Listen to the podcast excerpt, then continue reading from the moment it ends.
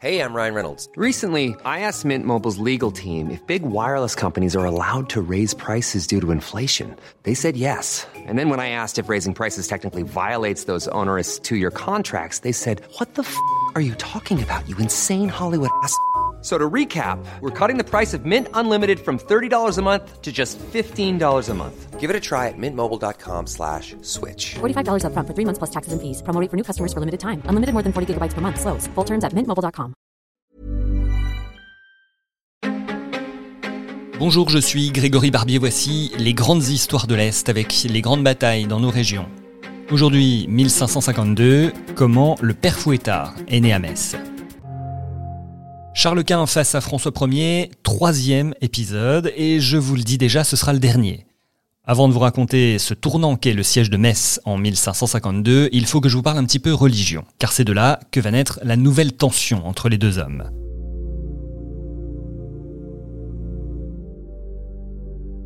Charles Quint, empereur régnant sur l'Espagne ou l'Autriche notamment, est un fervent catholique. Mais une nouvelle confession chrétienne prend de l'ampleur dans les années 1530, le luthéranisme ou Église luthérienne. Un mouvement religieux, mais aussi une bonne excuse pour un certain nombre de princes allemands qui désirent échapper à l'autorité de l'empereur. Alors, ils s'unissent alors que Charles Quint doit déjà lutter contre les Français et les Turcs. Le souverain tente donc de régler pacifiquement le conflit, mais les princes allemands sont déjà attirés par d'autres horizons. Ils décident de s'allier à François Ier, qui leur promet une aide financière. Bon, ce qu'il ne leur dit pas, c'est que lui aussi est un fervent catholique et qu'il commence lui-même à pourchasser les protestants dans son propre royaume. Une sorte de guerre civile allemande finit par avoir lieu en 1546 et 1547. Malgré sa victoire, Charles Quint ne peut aller plus loin, les Turcs envahissent la Hongrie et menacent Vienne, et les Français interviennent en Lorraine. La mort de François Ier en 1547 ne changera pas grand-chose. Henri II, son second fils qui accède au trône, est exactement sur la même ligne. Une alliance avec les princes réformés est même scellée en janvier 1552. Avec quand même une contrepartie pour la France, le roi recevra le titre de vicaire de l'Empire et surtout, il pourra occuper ce que l'on appelle les trois évêchés, les territoires de Metz, de Toul et de Verdun. Le 10 avril, c'est un proche du roi, Anne de Montmorency, qui fait son entrée pacifiquement dans Toul, puis Metz. Il est suivi par Henri II quelques jours plus tard. Henri II qui, dans la cathédrale, reconnaît officiellement le droit des Messins à choisir leur protecteur, en l'occurrence lui. À la fin du mois de mai 1552, la situation est claire, c'est tout le duché de Lorraine qui est passé sous la tutelle et le contrôle des Français. Alors vous imaginez bien que de l'autre côté, Charles Quint ne va pas regarder sans rien faire. Metz est une citadelle essentielle à l'Empire, alors il faut tout faire pour la récupérer. Mais l'empereur a perdu du temps.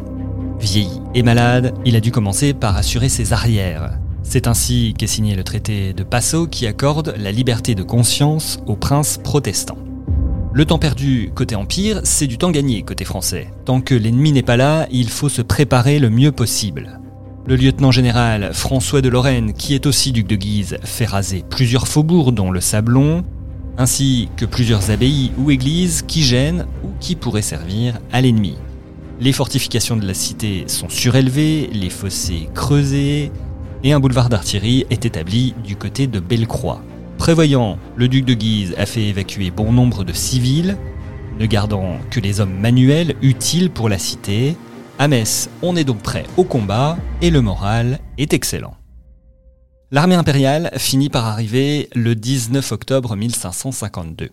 Et à première vue, la balance semble plutôt pencher du côté de l'Empire. Le duc d'Albe va mener le siège avec 50 000 soldats plus 12 000 venus en renfort. On raconte que tous les jours, il faut faire venir du Luxembourg et d'Allemagne plus de 60 bœufs et 200 moutons pour nourrir tout ce petit monde. Dans la cité, le duc de Guise ne compte lui que sur 9000 hommes, la garnison, des fantassins, des cavaliers et des gendarmes. Des brèches sont ouvertes, mais c'est un peu le jeu du chat et de la souris, sitôt ouvertes par les troupes de Charles Quint, sitôt refermées par les Français. Alors il y en a bien une un peu plus large que les autres, mais là les soldats rechignent un peu, Mal payés, ils ne veulent pas se précipiter en terrain découvert à portée d'armes des Français. Si bien que quand Charles Quint arrive le 20 novembre, près d'un mois après le début des hostilités, il est terriblement déçu. Il lâche Je suis abandonné de mes troupes. Fin novembre, l'hiver s'installe, alors nous, on a l'habitude du froid et de la neige, mais les soldats originaires du bord de la Méditerranée, beaucoup moins. Espagnols et Italiens notamment supportent mal le climat. La mésentente entre les différentes nationalités de l'armée n'aide pas. Et si je vous rajoute la disette, la dysenterie et le typhus, vous comprendrez que le moral de l'armée impériale est au plus bas. Les mercenaires désertent, et une délégation va même demander la levée du siège. Le duc d'Albe refuse. Pendant que la déprime s'installe devant Metz, dans la cité, on ne perd pas espoir, bien aidé par le duc de Guise.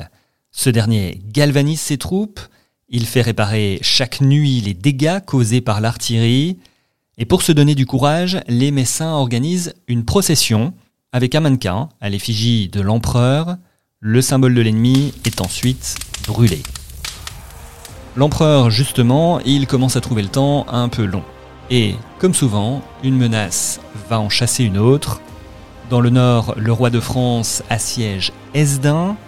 Charles Quint a compris qu'il ne pourrait pas gagner à Metz, alors il préfère partir pour ne pas perdre ses possessions dans le nord.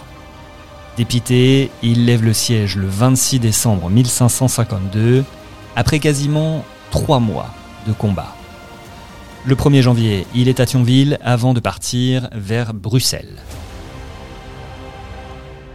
Metz restera donc française. Le duc de Guise demande aux Messins un serment de fidélité au roi et à la couronne de France, et avant la fin de ce mois de janvier, les populations qui étaient parties de la ville sont de retour. Et une tradition va naître de cette période de guerre, tradition commencée un an plus tard, un mannequin un peu grotesque, à l'effigie de l'empereur battu et confectionné et baladé en ville, il deviendra le père Fouettard.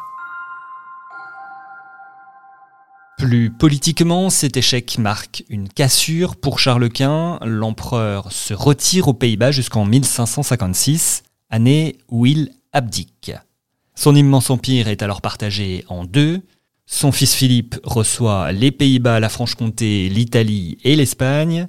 Son frère Ferdinand obtient lui les États autrichiens et la couronne impériale, soit tous les domaines et titres hérités des Habsbourg. La Lorraine ducale a désormais un statut hybride. Techniquement, les cités relèvent toujours du droit impérial, mais elles sont désormais protégées par la France, qui en profite pour s'incruster. Cela permet de couper l'axe de l'Empire en deux en séparant les Pays-Bas au nord et la Franche-Comté au sud. La République de Metz, avec ses 154 villages et 50 000 habitants, devient le centre de la politique orientale de la France.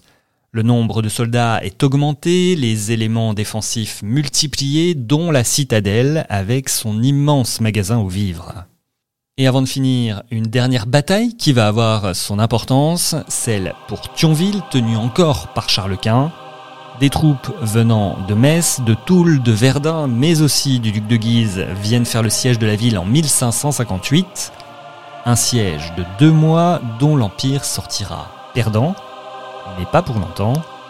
Le traité de Cateau-Cambrésis est signé moins d'un an plus tard, le 3 avril 1559.